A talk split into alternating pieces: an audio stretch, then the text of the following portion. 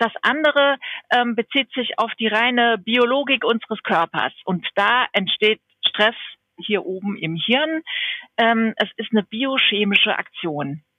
Da gibt es eine Anforderung und da sind wir noch immer auf einem steinzeitlichen Modus äh, geprägt. Ähm, da gibt es eine Anforderung und dann kennt der Körper eigentlich nur zwei Wege, entweder kämpfen oder fliehen.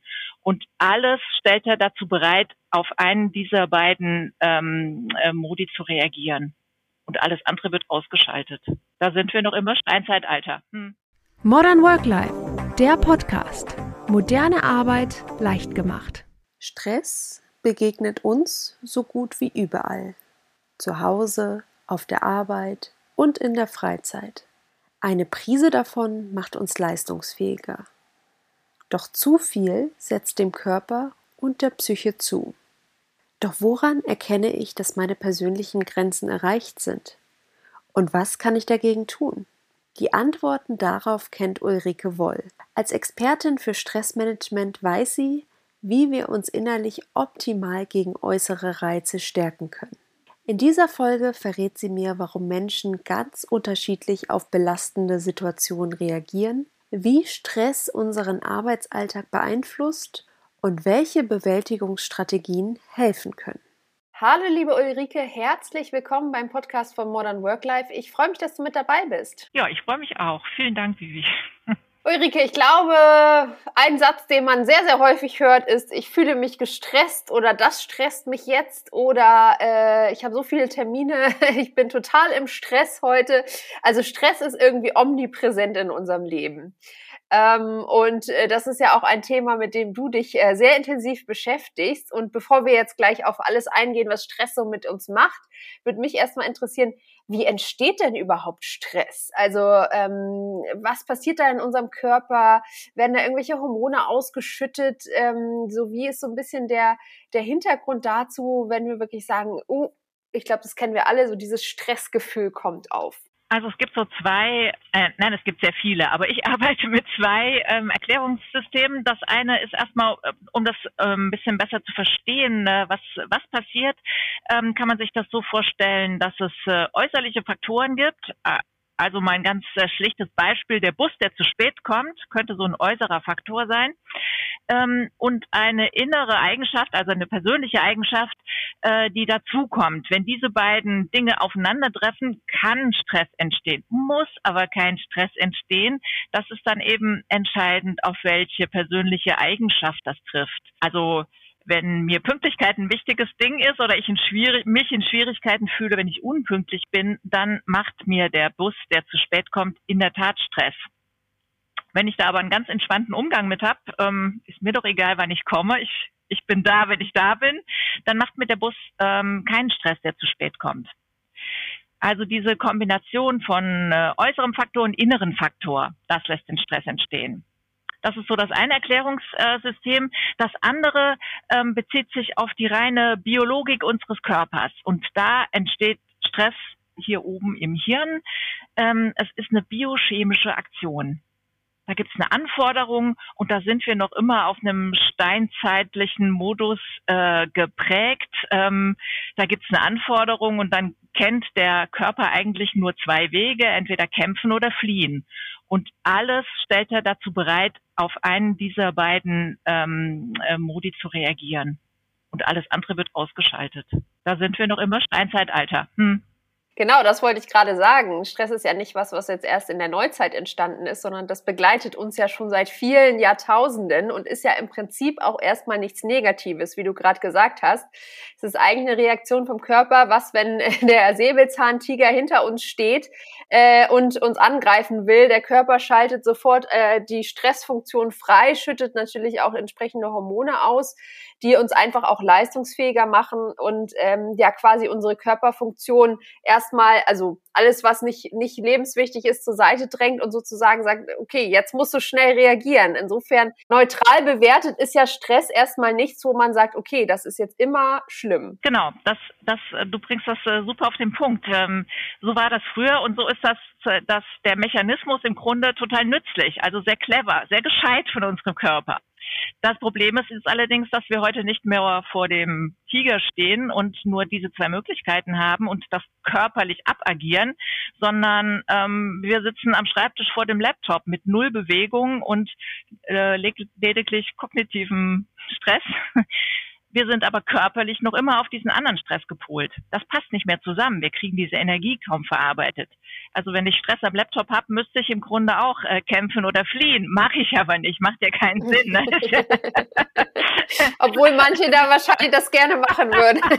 ja, wir kämpfen verbal vielleicht, aber körperlich bleiben wir auf diesen Energien, auf diesen Hormonen sitzen. Das genau ist das Problem. Ja, und vor allen Dingen ist es ja auch so, ich meine, wie oft ist es früher vorgekommen, dass so ein Tiger hinter uns steht? Wahrscheinlich eher nicht so häufig. Äh, und jetzt haben wir natürlich in unserem Alltag äh, viele Situationen, die einfach unser Nervensystem angreifen und die uns in diesen ähm, stressi stressigen Zustand versetzen. Also ich glaube, die Häufigkeit ist auch einfach viel öfter geworden, dadurch, dass wir einfach so viele Impulse über den ganzen Tag verteilt bekommen, dass unser Körper permanent so in diesem Modus ist, oh, ich fühle mich gestresst und wie du sagst, wir diese Energie gar nicht mehr loswerden. Ja, genau. Und das wird immer subtiler. Also der der Tiger war insofern ein bisschen einfacher, als er konkret sichtbar vor einem stand oder hinter einem stand. Was uns heute triggert, ist das Handy, das praktisch nicht mehr aus ist, die Nachrichten, die ununterbrochen einrattern oder oder also das hat jeder seine eigenen ähm, Dinge, aber sie sind viel, viel subtiler, viel schleichender geworden, auch in der Häufigkeit, wie du eben schon gesagt hast.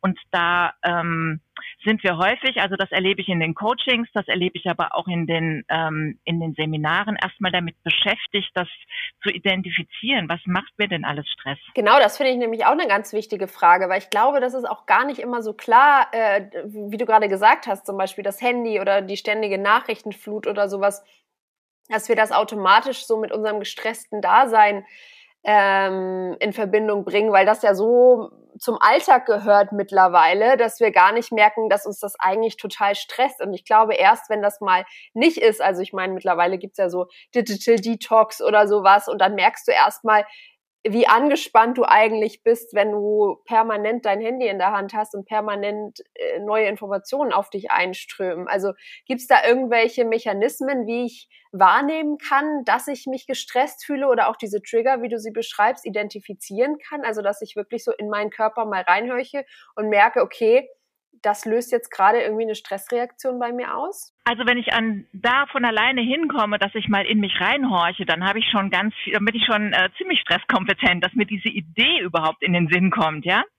Aber die Frage ist im Grunde, sind wir da schon mitten im Stresskompetenztraining drinnen, weil ähm, die Sache ist so, dass das bei jedem Menschen anders ist. Das macht das kompliziert und spannend zugleich. Also ich finde das sehr spannend, aber wenn man sich noch nicht auskennt, findet man das vielleicht kompliziert. Es ist eben sehr unterschiedlich.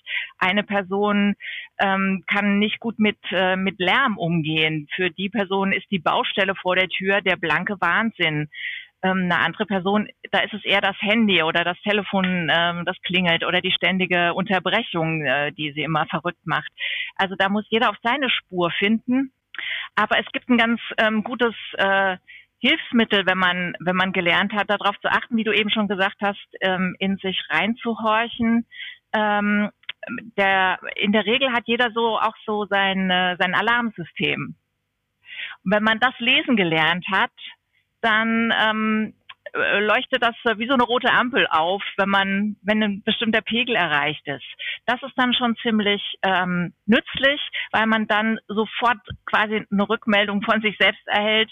Achtung, Pegel überschritten. Sieh mal zu, dass du wieder runterkommst. Setzt voraus, dass ich mein System gelernt habe, verstanden habe. Ich könnte mir vorstellen, dass wir dieses System äh, häufig ignorieren auch. Also dass wir eigentlich diese Warnzeichen schon irgendwie wahrnehmen, aber sagen jetzt, äh, das muss ich jetzt noch abgeben oder das muss ich jetzt noch erledigen oder ähm, da, da, das und das muss ich jetzt irgendwie noch machen oder äh, auf der anderen Seite auch, ähm, also dass wir dieses, dieses Warnsystem haben, aber vielleicht die die ähm, ja die roten Lampen gar nicht bei uns ankommen oder wir das gar nicht in Verbindung bringen. Also was könnten denn da so typische Sachen sein, so Erschöpfung oder schlechte Laune oder sowas? Gibt es da irgendwelche Sachen, wo man sagt, ja. Ja, schlechte Laune ist ganz häufig ein, solches Merkmal. Ähm, auch da gibt es Unterschiede. Manche Menschen fangen an zu schwitzen, wenn sie gestresst sind. Ähm, andere verhalten sich mh, komisch bis unangenehm. Manchmal merken das auch Kollegen eher bei unter sich. Ähm, der wird wieder komisch, der hat Stress. Also das, das habe ich auch schon gehört. Das ist gar nicht so selten. Ähm, Herzklopfen ist häufig ähm, ein trockenes Gefühl im Hals oder auch so dieser Tunnelblick, so ein leicht panisches Gefühl, gar nicht mehr ruhig überlegen können, was mache ich jetzt als erstes, sondern nur noch, oh Gott, oh Gott, nur nach vorne. Und all das auch in seinen Kombinationen. Das ist natürlich besonders hässlich, aber in der Regel sind es immer Kombinationen, körperliche mit mentalen oder Gefühlsäußerungen. Du hast es ja vorhin auch angesprochen. Ähm, es gibt ja jetzt nicht nur die äußeren Faktoren, sondern auch so die innere Einstellung, die ich habe. Also wenn ich zum Beispiel ein sehr ehrgeiziger Mensch bin oder alles sehr kleinlich sehe oder wie du gesagt hast, sehr gerne Wert auf Pünktlichkeit lege, dann sind das natürlich auch Sachen, die mich extrem stressen können. Also so der eigene Anspruch an mich selbst. Und ähm, natürlich ist es auch so, dass jeder Mensch eine andere Stresstoleranz hat. Ähm, und das muss man, glaube ich, auch wahrnehmen, wie du sagst, gerade unter äh, Kollegen, äh, da gehen wir gleich nochmal drauf ein, dass man einfach auch, äh, oder noch nicht mal im Arbeitskontext, kann ja auch familiär sein oder sowas, oder mit den eigenen, mit dem Partner, Partnerin, Kinder etc., dass man sich wundert, wieso fühlt der denn sich jetzt davon gestresst? Ich bin noch total entspannt, das ist doch gar nichts, diese Situation. Und dann kann man diskutieren, ob man jetzt Stress haben muss oder nicht, aber das ist also das, das macht man im Alltag oft, das ist mir auch schon passiert, aber im, das ist völlig Quatsch. Ähm, der eine hat eben Stress und der andere hat keinen. Punkt. Mehr gibt's da nicht zu, zu sagen. Und das hat eben mit den persönlichen Eigenschaften zu tun. Und das heißt auch nicht, dass diese Eigenschaften schlecht sind, sondern manche auch dieser guten Eigenschaften neigen einfach dazu, quasi so auf der anderen Seite der Medaille mit einem Stressor zusammen so ein Brandbeschleuniger zu werden. Das ist einfach so. Also jeder hat, jeder hat Brandbeschleuniger, da kommen wir gar nicht. Also jeder hat seine Stellen, wo er verführbar ist, Stress zu kriegen. Da sind wir alle gleich gestrickt. Aber ähm, was genau das auslöst, das ist dann sehr unterschiedlich. Genau, da kommt es natürlich auch immer drauf an, ähm, wie sich der Stress so zusammensetzt und über welchen Zeitraum der auch besteht. Weil es gibt ja auch sowas wie positiven Stress, äh, hatte ich ja vorhin erwähnt. Es ist ja an, per se nichts Schlimmes, Stress zu haben und diese Hormone und diese Vorgänge, die da im Körper passieren, die sind ja auch erstmal nicht schlimm. Die machen uns ja auch leistungsfähiger. Nur wenn das Ganze natürlich über einen langen Zeitraum passiert und wir diese Energie nicht mehr loswerden, dann wird es natürlich kritisch. Also da kommt es wahrscheinlich auch ganz viel darauf an, wie gehen wir damit um und wie können wir vielleicht diesen Stress oder dieses Stressgefühl gezielt einsetzen und was tun wir dann auch, um wieder runterzukommen. Genau, das ist ein, das ist ein ganz wichtiger Punkt. Die, also wir in, in der Fachsprache unterscheiden wir da den akuten vom chronischen Stress. Und akuter Stress ist völlig harmlos. Also völlig harmlos, ja, muss sich niemand Sorgen machen, wenn er mal gestresst ist. Äh, Im Gegenteil, die meisten Menschen ähm, streben ja nicht nach einem völlig ereignislosen Leben auf der energetischen Nulllinie. Das macht ja keinem Spaß. Ähm, also wir lieben ja die Herausforderung und die bringt meistens auch ein bisschen Stress mit sich. Das ist kein Thema, da müssen wir nicht von reden. Aber gefährlich wird's, wenn ich, wenn diese Kurve, wir können uns das wie so ein Sinus-Cosinus-Verlauf vorstellen, wenn wir da eben nicht mehr runterkommen können. Und im echten Leben müssen wir ja aber auch sagen, dass, dass also wir ja nicht gefragt werden, ob wir wieder unten sind, ob wir einen neuen Anlauf nehmen, sondern es kommt ja manchmal so doof. Also zum Beispiel mit kleinen Kindern ist jetzt eine Lebensphase, wo man generell auf einem eher höheren Niveau unterwegs ist oder pflegebedürftige Eltern hat oder oder oder gerade beruflich eine stressige Situation, dann ist man grundsätzlich schon ein bisschen auf einem höheren Level. Und wenn dann noch A, B, C, D, E dazukommt, wie es eben manchmal ist, dann kann das ganz schnell gehen, dass wir dauerhaft auf einem ziemlich weiten Level oben sind ähm, und dann schon Acht geben müssen, wie das weitergeht. Also ähm, das geht eine Weile, also auch die Leistungskurve geht dann noch eine ganze Weile nach oben. Das ist sogar fast so ein bisschen äh, gefährlich, weil wir uns dann noch also fit fühlen. Wir noch, nehmen noch gut dabei fühlen. Ja. ja, genau. Das ist echt ein Problem. Wir wir fühlen noch gar nicht, dass wir jetzt mal runterkommen müssten. Aber je länger das geht, umso eher reichen dann kleine äh, äh, Ereignisse oder kleine ähm, Stressoren, dass wir völlig zusammenklappen können und also ernsthafte ähm, gesundheitliche Schäden davon tragen können. Ja, und wie du sagst, meistens kommt ja dann auch alles zusammen oder? Es fühlt sich zumindest so an. Wenn ich eh schon auf einem höheren Level bin, dann, äh, wie du eben gesagt hast, müssen es ja eigentlich nur noch Kleinigkeiten sein. Und ich denke, okay, jetzt geht gar nichts mehr irgendwie. Und das ist natürlich dann der Punkt, ähm, wo man wahrscheinlich seine Alarmsysteme auch schon lange überschritten hat ähm, und, und dann auch erstmal äh, wieder in die andere Richtung streben muss und erstmal gucken muss, was kann ich denn jetzt tun, um äh, um mich erstmal wieder ganz runterzubringen irgendwie. Ja, wenn ich das noch merke, ähm, bin ich, bin ich, äh, habe ich noch gute Chancen. Aber du hast, du hast ja selbst vorhin gesagt, das ist in unserer Gesellschaft und auch im Job, je nachdem, in was für einem Unternehmen ich bin, nicht unbedingt üblich, ähm, auf sich zu achten. Also je nachdem, mit welchem Team, mit welchem äh, Führungskraft, mit welcher Unternehmensklima äh, man da zu tun hat, ist das nicht ähm, unbedingt schick, wenn man sagt, ich muss mich mal erholen. Das kommt gar nicht gut an. Ja, ich habe das Gefühl, sogar im Gegenteil, Stress wird fast als was äh, Positives angesehen. Also wenn wir jetzt mal in den unternehmerischen Kontext schwenken, wenn ich auf der Arbeit sage, boah, ich bin so gestresst, ich habe so viele Projekte oder ich habe schon wieder die ganze Nacht nicht geschlafen, weil ich äh, alles abgearbeitet habe, dann ist das eher was, wo die Leute sagen, wow, das ist ja ein harter Arbeiter oder Arbeiterin und nicht äh, und nicht sagen, so jetzt äh, solltest du dir aber mal einen halben Tag frei nehmen und mal Mittagsschläfchen machen, um das mal wieder aufzuholen. Also äh, warum ist es denn so wichtig, auch diese Stressoren im Unternehmenskontext zu zu, identifizieren und ja, Stress äh, salonfähig zu machen in gewisser Weise auch. Also dieses Gerede, wie du es gerade benannt hast, über Stress, das, ähm, das steht mir hier, das muss ich echt sagen, das kann ich nicht mehr sehen. Das ist auch kein wirkliches Reden über Stress. Das ist eigentlich, äh, wird das Thema Stress benutzt als ein Marketing, als ein Selbstmarketing ähm, ich habe Stress, ich muss wichtig sein. Oder ich sag dem äh, Chef, ich habe so viel Stress, komm mir du nicht auch noch mit was. also so wird Stress benutzt. Und das hat nichts mit der Stresskompetenzarbeit zu tun, die wir eigentlich meinen. Ähm, das, das, das ist mir wichtig, grundsätzlich auseinanderzuhalten. Aber, beziehungsweise und, auch wenn Stress im Unternehmen so benutzt wird, ist es wichtig zu erkennen, ähm, wann, wann muss ich denn ernsthaft mich mit dem Thema Stress beschäftigen. Entweder bei mir oder wenn ich das im, im, als Führungskraft im Team sehe, wann muss ich mich mit meinem Team darüber auseinandersetzen. Sonst, also die Leistungsfähigkeit nimmt ab, die Personen werden krank. Es ist letztlich, wenn schon die Themen so Arbeitgeberfürsorgepflicht nicht greifen oder dass die menschliche ähm, Beziehung nicht greift, ist es letztlich eine betriebswirtschaftliche Rechnung. Die AU-Tage, die Arbeitsunfähigkeitstage sind wesentlich teurer als die Kosten dafür zu sorgen, äh, dass die Menschen leistungsfähig und motiviert bleiben. Das hat ja auch was mit Arbeitsfreude und ähm, ähm, Output zu tun. Also es rechnet sich. Du hast gerade die Rolle der Führungskraft angesprochen. Ähm, wie kann ich denn als Führungskraft, wenn ich mitbekomme, oh, mein äh, Mitarbeiter, Mitarbeiterin, irgendwie verhält die sich komisch äh, oder die wirkt sehr gestresst oder ist nicht mehr so leistungsfähig oder ist, hat solche Augenringe irgendwie.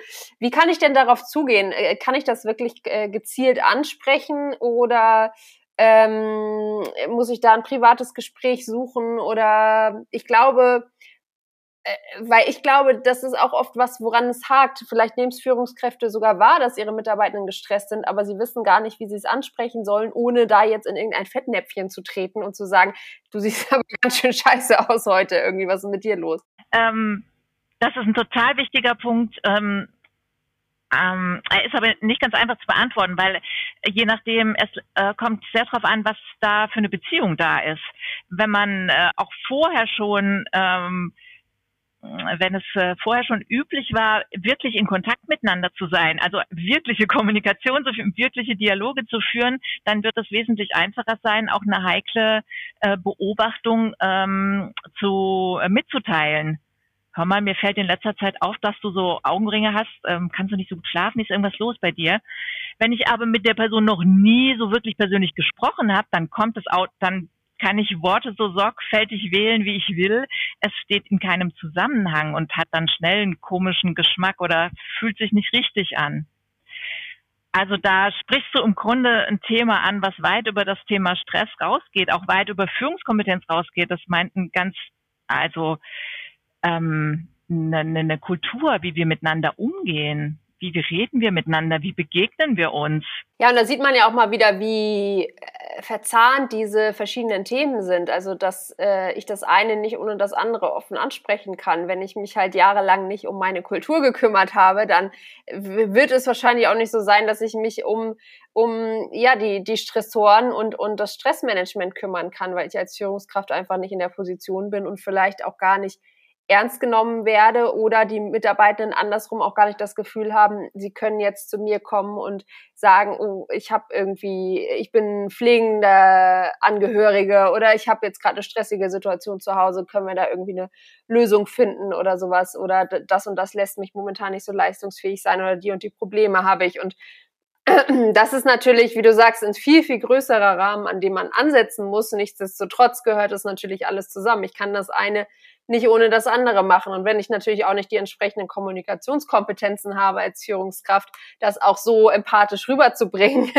dass sich der Mitarbeitende auch abgeholt fühlt und sagt, ja, okay, hier kann ich mich auch wirklich öffnen, dann äh, ist es natürlich klar, dass solche Themen überhaupt nicht angesprochen werden im Unternehmen. Und wie du sagst, die Leute werden krank, die, die melden sich krank und äh, verursachen natürlich letztendlich Kosten fürs Unternehmen. Also es ist einfach wie so eine wie so ein Teufelskreis, der da entsteht. Ähm, und äh, da gibt's gar nicht die richtige oder falsche Stelle, wo ich ansetzen kann, sondern ich muss mir immer das große Ganze angucken.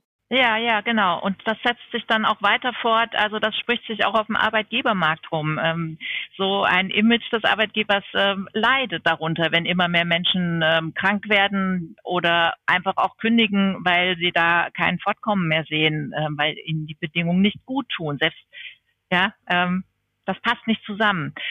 Ähm, und gleichzeitig wäre das so ein einfaches Instrument, um Wertschätzung in, ins Unternehmen reinzubringen. Also selbst wenn ich in einem Unternehmen äh, Führungskraft bin, wo da noch nicht so eine ähm, grundsätzlich wertschätzende Kultur vorherrscht, kann ich trotzdem als Führungskraft versuchen, ähm, das in ein Team hineinzubringen und sozusagen von unten diese Kultur langsam ähm, aufzurollen. Also muss man gucken, äh, weiß schon, das ist kein Zaubermittel, aber es ist nicht unmöglich. Außerdem haben, finde ich, die Führungskräfte auch selten so, so deutlich vor Augen, dass sie in ihrer Rolle auch eine Vorbildfunktion haben. Ja, wenn, wenn, wenn ich eine Chefin habe, die selbst, die, die morgens um sieben schon da ist und lange nach mir geht und ich von der nachts um 22 Uhr noch E-Mails bekomme, wie soll ich drauf kommen, dass ich ihr sagen kann, dass ich ein geregeltes Arbeitsleben brauche?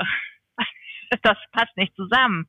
Oder die selber so viel Unruhe reinbringt und, und so gefühlt gestresst ist, dass ich mich gleich mitgestresst fühle und irgendwie äh, auch gar nicht mehr runterkomme. Ja, genau. Wenn wir uns jetzt mal äh, zum Beispiel die Arbeitsplatzgestaltung oder die Arbeitsorganisation angucken, auch in Bezug vielleicht jetzt auf äh, remote Arbeit, also Leute, die im Homeoffice sitzen, gibt es denn da auch Möglichkeiten zu sagen, okay, wir können äh, das tatsächlich auch so gestalten, dass wir auch gewisse Stressfaktoren, du hast es äh, vorhin erwähnt, wir sitzen irgendwie vorm, vorm Computer oder Laptop und kriegen ständig irgendwie Impulse, dass, dass man daran auch in gewisser Weise arbeitet, sowas wie nicht alle Meetings äh, Ende zu Ende legen, dass man Pausen einräumt, dass man sagt, okay, wir versuchen jetzt äh, den Arbeitsplatz auch so zu gestalten, dass vielleicht wir nicht im Großraumbüro sitzen, wo alle am Telefon hängen und der Lautstärkepegel einfach extrem hoch ist. Also gibt's da auch schon Sachen so eher auf dieses physische äh, äh, gesehen, ähm, äh,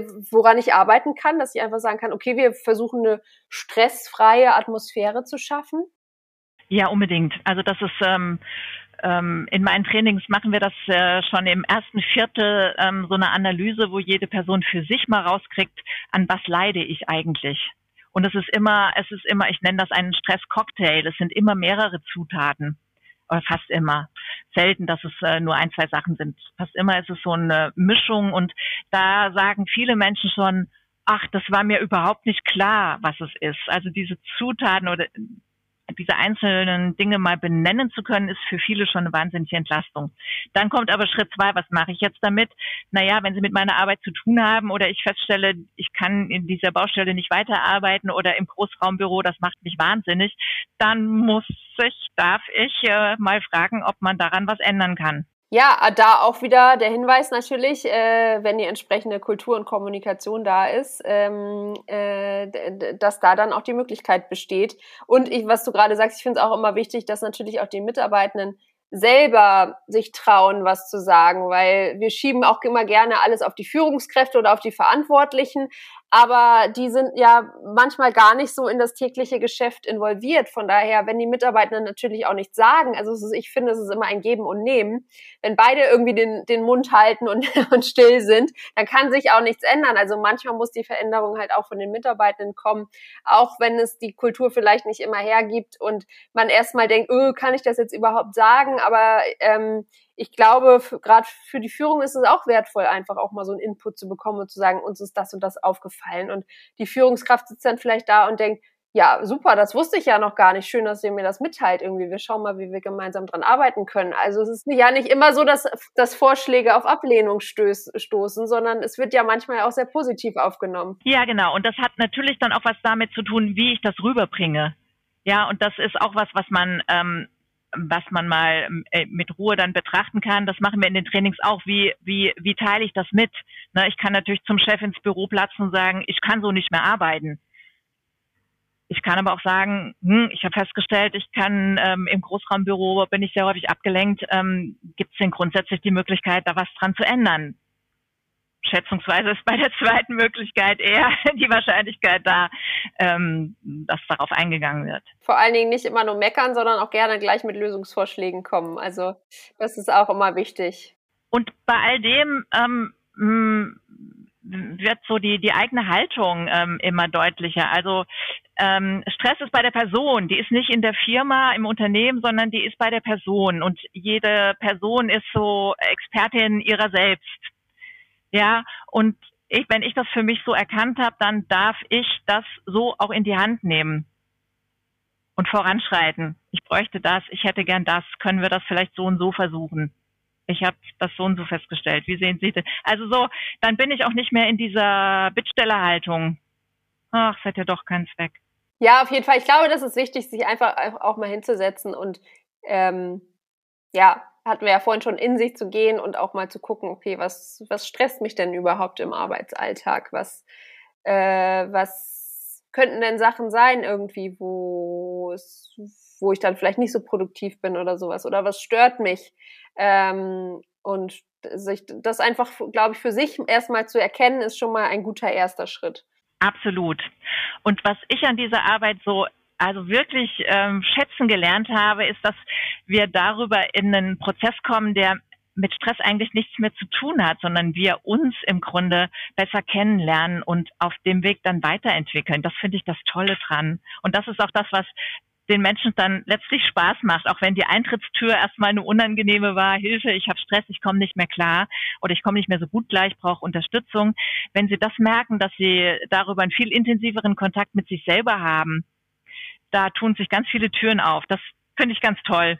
Und das passiert auch in den Unternehmen. Da bin ich oft fasziniert, was da manchmal äh, für Lawinen, also schöne Lawinen äh, weitergehen, wenn man diese Tür dann mal aufgestoßen hat. Das finde ich echt toll. Ja, vor allen Dingen auch untereinander. Ich meine, wenn man sich dann mal über solche Themen austauscht und, und merkt, ach, fühlst du dich auch gestresst, wenn alle so laut telefonieren? Okay, dann lass uns jetzt mal zusammentun und irgendwie Lösungen erarbeiten. Und vor allen Dingen auch, gerade als Führungskraft, dass man da jetzt nicht von ausgenommen ist, sondern das auch mal für sich selbst anguckt und vielleicht für seinen Arbeitsstil.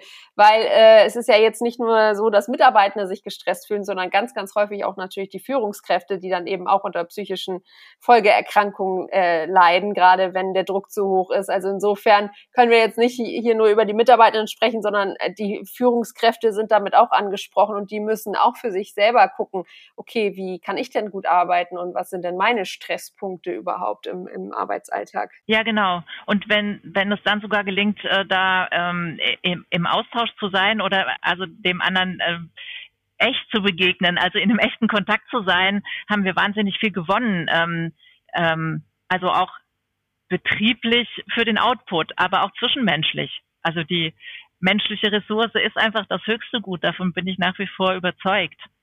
Und die blüht auf, wenn sie wahr und ernst genommen wird.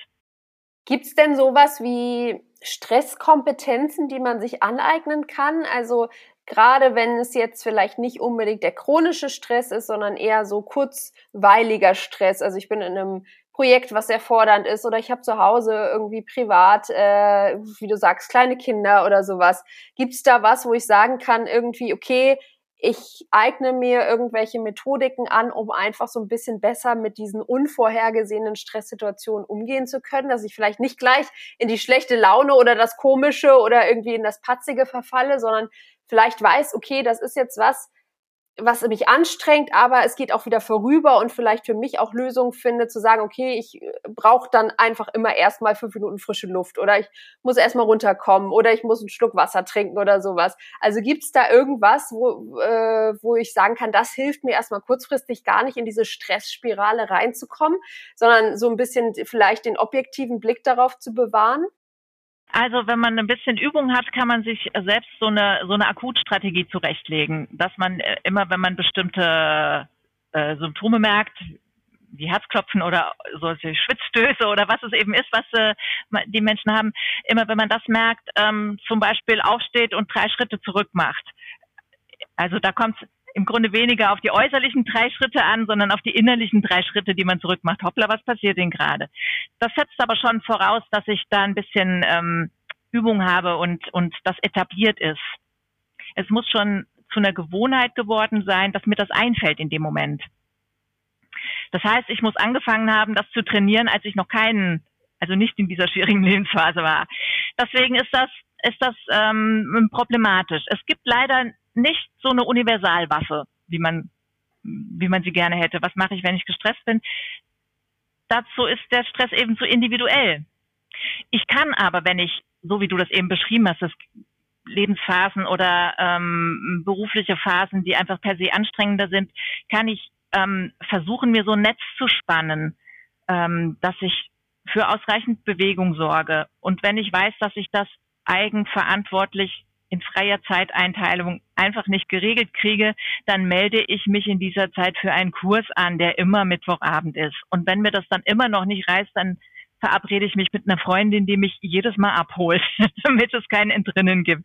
Also so kann ich mich selbst ein bisschen austricksen, um mir so ein Netz zu spannen. Oder ich kann ähm, auf meine tägliche To-Do-Liste auch um 10 Uhr die Pause schreiben was weiß ich, eine fünf Minuten Meditation machen. Diese Zeit habe ich in der Regel schon. Oder mir angewöhnen, alle Stunde aufzustehen und ein Glas Wasser zu trinken. Also auch ein bisschen in Bewegung zu kommen von diesem starren Blick auf dem Bildschirm zum Beispiel. Also mir mich ein bisschen austricksen, mir so ein ähm, Netz spannen, damit ich nicht jedes Mal neu drüber nachdenken muss, weil das klappt nicht, das wissen wir alle. Das äh, ähm, ist ja schwierig. Ab, davon abgesehen ist es ähm, nützlich, Routinen aufzubauen, also gute Gewohnheiten zu entwickeln und das braucht aber seine Zeit. Regelmäßig Essen ist zum Beispiel auch sowas, genügend Schlaf, das sind Basics. Ja, Basics, die wir nicht leider nicht immer so äh, befolgen, wie sie wie wie wir sollten. Äh, und ich glaube, es geht auch so ein bisschen um die eigene Haltung. Also, dass man, habe ich ja eben schon gesagt, vielleicht äh, so ein bisschen objektiver an Situationen rangehen kann. Wie du sagst, Stress ist sehr persönlich. Wir alle haben natürlich auch unsere Trigger, äh, wo wir genau wissen, okay, ähm, da komme ich jetzt in so eine Stresssituation rein. Ähm, wie du natürlich erwähnt hast, das setzt natürlich alles voraus, dass ich mich in gewisser Weise auch schon mal ein bisschen mit mir beschäftigt habe und mit dem, was löst Stress in mir aus, wie, wie zeigt sich Stress bei mir irgendwie, was, was sind denn diese, diese Dinge, die mich irgendwie so ein bisschen in, in diese Lage versetzen. Ähm, aber ich glaube, wenn ich das gemacht habe, dann ist es schon ganz gut, äh, vielleicht auch so ein bisschen zu mir selbst zu sagen, okay, das ist jetzt eine stressige Situation, aber die geht auch wieder vorbei und das ist okay, äh, jetzt auch mal kurz sich gestresst zu fühlen und ähm, ich habe aber, wie du sagst, meine Routinen und meine Mechanismen, um da wieder runterzukommen. Und ich glaube, das ist auch ganz, ganz wichtig zu wissen. Einfach, das ist jetzt nichts, was die nächsten zwei Jahre anhält, sondern das ist jetzt mal kurz so. Und ich glaube, wenn man vielleicht auch so diese biologische Reaktion des Körpers dahinter so ein bisschen versteht, dann kann man eher sagen, okay, jetzt ist halt gerade die Hormonausschüttung passiert. Ich bin, ich bin äh, auf 180, aber dann äh, muss ich halt ein paar Schritte laufen und dann geht's mir schon wieder besser. Ähm, das ist natürlich nicht immer so umzusetzen. Ganz klar kennt man ja auch von sich selbst. Also es gibt Situationen, wo man wo man wirklich dieses äh, Wusa machen kann und dann ist man, äh, atmet einmal tief durch und dann, dann ist man wieder ein bisschen unten und dann gibt es halt Situationen, da, da bist du dann einfach gestresst. Und ich glaube, da ist es auch ganz wichtig, sich danach nicht irgendwie ein schlechtes Gewissen einzureden und zu sagen, so, ey, wie habe ich denn da gerade reagiert, sondern einfach zu sagen, okay, war halt so, nächstes Mal versuche ich es besser zu machen. Ja, also das ganze Kompetenztraining und da, ähm, da gehe ich jetzt auch weit über die Stresskompetenz raus, soll ja letztlich nicht dazu dienen, dass wir uns irgendwie immer weiter konditionieren und optionalisieren, op, optimier, äh, optimier, optimieren, genau, sondern ähm, wir dürfen Menschen werden und bleiben. Und dann geht auch mal was schief und da geht mir auch mal der Hut hoch und ich verhalte mich in der Weise, wo ich dann eine Stunde später sagen muss, oh, Entschuldigung, das war echt daneben ich war total unter Druck. Das kann man sagen und unter Menschen geht das in der Regel dann auch wieder klar. also das äh, finde ich auch, ähm, das ist kein Selbstzweck. Es geht nicht um Optimierung bis zum Wahnsinn. Das ähm, ist nicht, äh, wie ich mir ein erfülltes Leben vorstelle. Ne? Nee, auf keinen Fall. Das wäre ja auch ganz, ganz schrecklich, wenn wir wie Maschinen alle immer auf einem äh, Stresspegel äh, laufen würden. Und wie du sagst, wäre ja auch ein bisschen langweilig, wenn wir nie irgendwie solche Herausforderungen hätten und nie irgendwas hätten, was uns dann auch mal antreibt und uns vielleicht auch mal so in so einen Moment des, ähm, des Gestresstseins versetzt. Und danach haben wir dann unser Ziel erreicht und können wieder abschalten. Ich glaube, wichtig ist halt immer nur zu unterscheiden, wann wird dieser dieser kurzfristige Stress eben äh, auch chronisch. Wann kann ich zum Beispiel abends einfach nicht mehr abschalten? Wann läuft ständig dieses Rad in meinem Kopf und so? Und ich glaube, da ist der Moment spätestens da, wo ich dann auch wirklich mal sagen muss, okay, da muss ich, glaube ich, tiefer reingehen und mir vielleicht dann auch mal Hilfe holen, weil das ist dann wirklich was, wo man, glaube ich, alleine und durch Routinen oder sowas einfach nicht mehr rauskommt, sondern da geht's dann, da dann schon weiter. Ja, und das ist dann auch eine Form der Kompetenz, seine eigene Grenze ähm, äh, zu erkennen oder für möglich zu halten. Also dann zu sagen, oh, ich bespreche mich mal mit jemand, ähm, ist eine Fähigkeit. Viele denken dann, oh, ich muss ich kann nicht mehr alleine, das ist eine Schwäche, aber ähm, ich halte das für eine unserer größten Stärken, unsere Begrenztheit dann wahrzunehmen.